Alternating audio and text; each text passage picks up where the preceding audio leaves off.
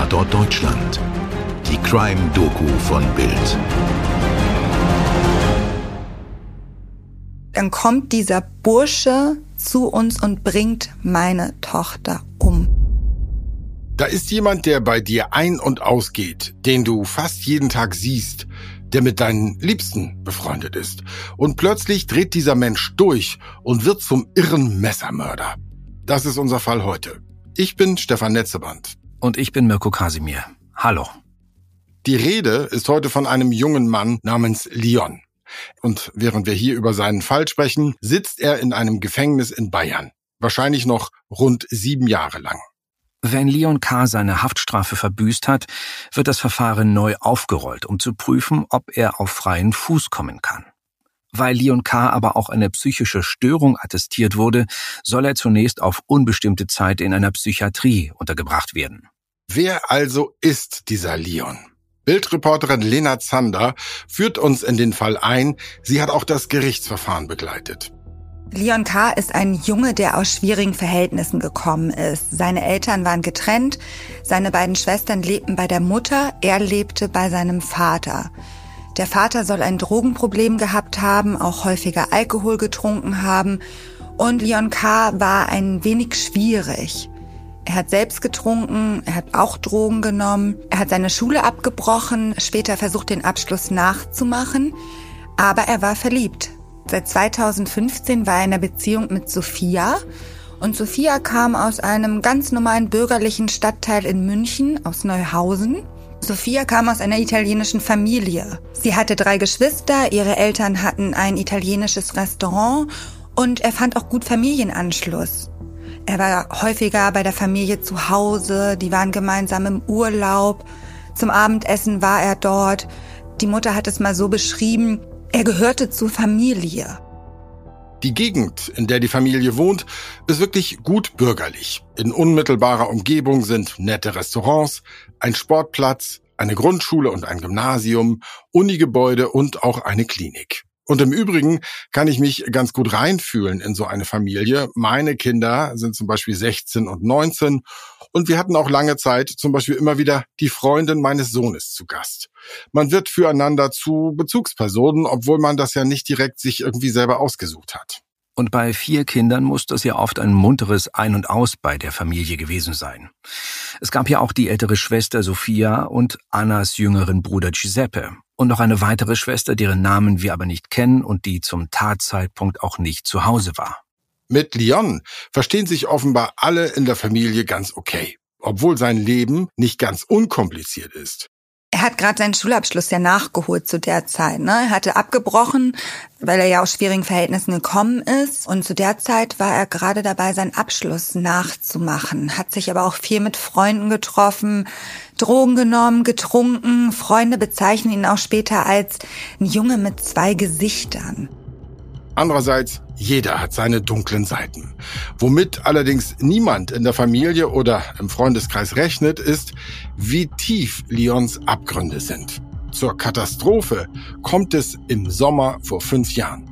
Das war der 15. Juni 2018. Leon war häufig bei der Familie zu Besuch und er klingelte auch an diesem Tag an der Haustür. Sophia macht die Tür auf. Leon sagt, er möchte Sachen von Anna holen. Sie lässt ihn rein. Es war wie immer. Sie war Pädagogikstudentin, 25 Jahre alt, ging wieder an ihren Schreibtisch im Kinderzimmer, um zu lernen. Und Leon K. ging in die Küche. Dort hat er sich ein gelbes Küchenmesser aus der Schublade genommen mit einer Klinge, die rund 30 Zentimeter lang gewesen ist, ging hoch in das Kinderzimmer von Sophia und stach auf die junge Frau ein und das Mädchen starb. Dann ist er aus dem Kinderzimmer raus, hat im Flur die Mutter angetroffen und ist dann wie von Sinnen auf die Mutter losgegangen. Zur selben Zeit war der Bruder, der jüngste der Familie, Giuseppe, damals 15 Jahre alt, im Badezimmer, hatte Kopfhörer im Ohr, hat Musik gehört, wie so viele Jugendliche, und hört auf einmal Schreie. Unvorstellbares Grauen hat Einzug gehalten im Haus dieser sympathischen Familie. Die ältere Tochter liegt blutüberströmt über ihren Uni-Aufgaben in ihrem Zimmer. Die Mutter wehrt sich gegen den Freund ihrer jüngeren Tochter Anna, der gerade wie besessen auf sie einsticht. Und da wird der jüngste der Familie, Sohn Giuseppe, zum Helden. Giuseppe stürmt aus dem Badezimmer und sieht im Flur, wie Leon mit dem Messer auf seine Mutter losgeht. Und geistesgegenwärtig ist er eingestritten, viel kleiner, viel jünger und hat versucht, Leon K. das Messer abzunehmen. Dabei hat er das so beschrieben, dass Leon auf seinen Hinterkopf eingestochen hat, ihm selbst dabei in den Rücken gestochen hat. Und er hat die Klinge dann gefasst, wirklich auch seine Hand blutig werden lassen dadurch und hat es geschafft, ihm das Messer abzunehmen. Leon ist dann geflohen und Giuseppe hat nur zu seiner Mama gesagt, die blutend am Boden liegt, bitte bleib wach. Dass seine Schwester tot ist, wusste er zu dem Zeitpunkt nicht, hat sich dann zum Telefon geschleppt und hat dann um Hilfe gerufen. Später im Prozess, als er die Tat schilderte, konnte man auch sehen, er hatte am Hinterkopf noch eine riesengroße Narbe, also er war wirklich gezeichnet davon, hat aber sehr erwachsen gewirkt und auch sehr deutlich, sehr klar gesprochen. Was für ein unfassbares, blutiges Drama. Wenn es etwas gibt, womit wir uns jetzt nicht lange aufhalten müssen, dann ist es die Aufklärung der Täterschaft.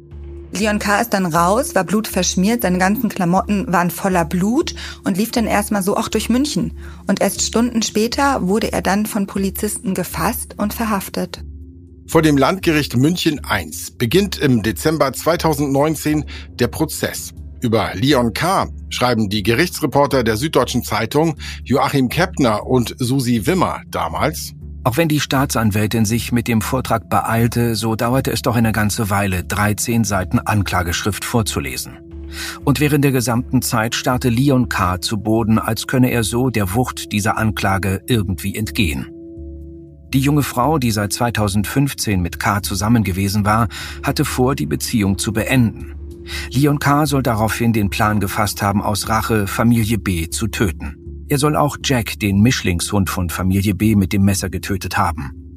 Die überlebenden Angehörigen sitzen als Nebenkläger mit steinerner Miene im Saal. Was in ihnen vorgeht, vermag man nur zu ahnen. K. selbst wirkt wie erstarrt. Der großgewachsene, schlanke junge Mann versucht nicht einmal, sein Gesicht vor den Kameras zu verbergen.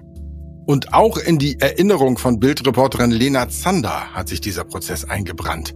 Angehörige, Journalisten und die Öffentlichkeit wollen wissen, was zu diesem Blutbad geführt hat, was in Lyon vorgegangen ist. Ich habe damals den Prozess beobachtet und Freunde von Leon haben auch ausgesagt, dass er aufbrausend gewesen ist. Er soll auch mit einem seiner Freunde in einem Bordell gewesen sein. Der Freund hat das dann der Sophia erzählt.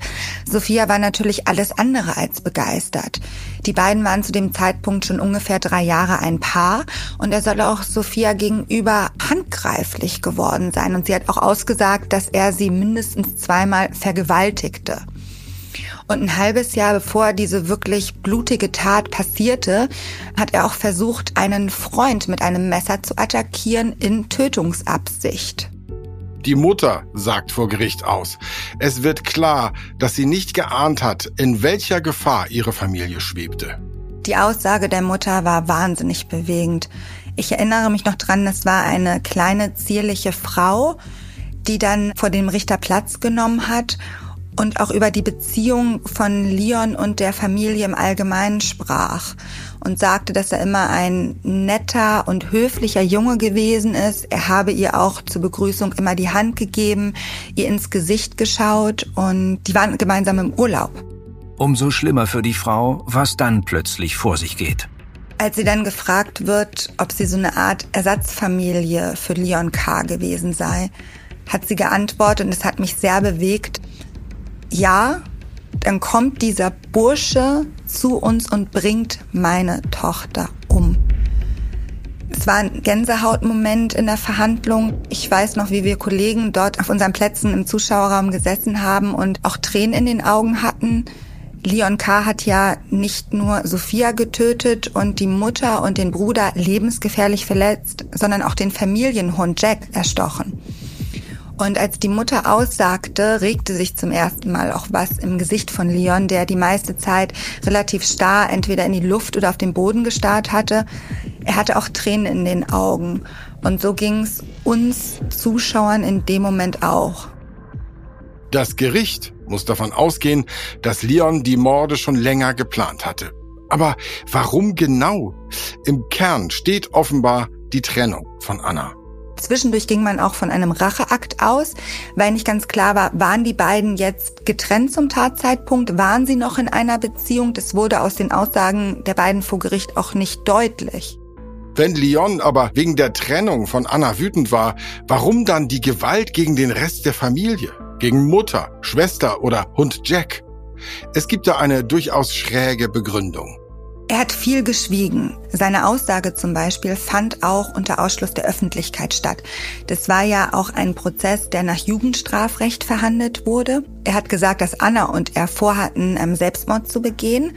Und damit die Familie von Anna dieses Leid um den Verlust der beiden nicht spüren muss, wollte er vorher die Familie umbringen. Anna hat es aber vehement abgestritten, dass das nicht so gewesen ist und dass sie davon auch nichts gewusst habe. Das eindeutige Motiv ist und war lange nicht klar. Vielleicht kann Leon im Rückblick selbst nicht mehr erklären, was ihn in diesen Abgrund geführt hat. Er hat damit alles zerstört, was ihm wichtig war und ihm Halt gegeben hat. Er war auf die schiefe Bahn geraten, ein Scheidungskind, Schulabbrecher und Drogenkonsument. Und dann findet er die Liebe und eine Familie, die ihn mit offenen Armen aufnimmt. Aber eines Tages verspielt er all das. Tja, Mirko, man wünschte, er hätte mit jemandem reden können. Vielleicht war er in einem Gedankengebäude gefangen, aus dem er einfach gar nicht mehr rauskam. Oder spürte Hass, den er nicht zügeln konnte. Und vielleicht denkst du später, hättest du doch mit jemandem gesprochen. Hättest du einen Ausweg gefunden. Aber was du getan hast, das kannst du nie wieder gut machen. Das Urteil ist jedenfalls eindeutig. Im April 2020 wurde Leon K. von der Jugendkammer des Landgerichts München I wegen Mordes und versuchten Mordes zu zehn Jahren Haft verurteilt und hat auch noch die anschließende Sicherungsverwahrung bekommen. Das heißt Höchststrafe. Damit ist der Fall abgeschlossen und mir hat er nochmal gezeigt, warum mich True Crime Fälle unter anderem so, so faszinieren. Weil wir hören uns diese Fälle an, um sie zu verstehen und vielleicht, Mirko, um uns in einem ähnlichen Fall selber zu schützen. Und vielleicht auch um zu verzeihen oder in einem vergleichbaren Fall vielleicht selber eingreifen zu können. Also wir hören zu, in welches Elend andere gekommen sind, um im eigenen Leben vielleicht Schlimmeres verhindern zu können auf jeden Fall, finde ich, kann man immer was über sich selbst lernen, auch in diesen Fällen. Da stimme ich dir auf jeden Fall zu, denn eine Erklärung zu finden ist, wie in den meisten Krimifällen, schwierig.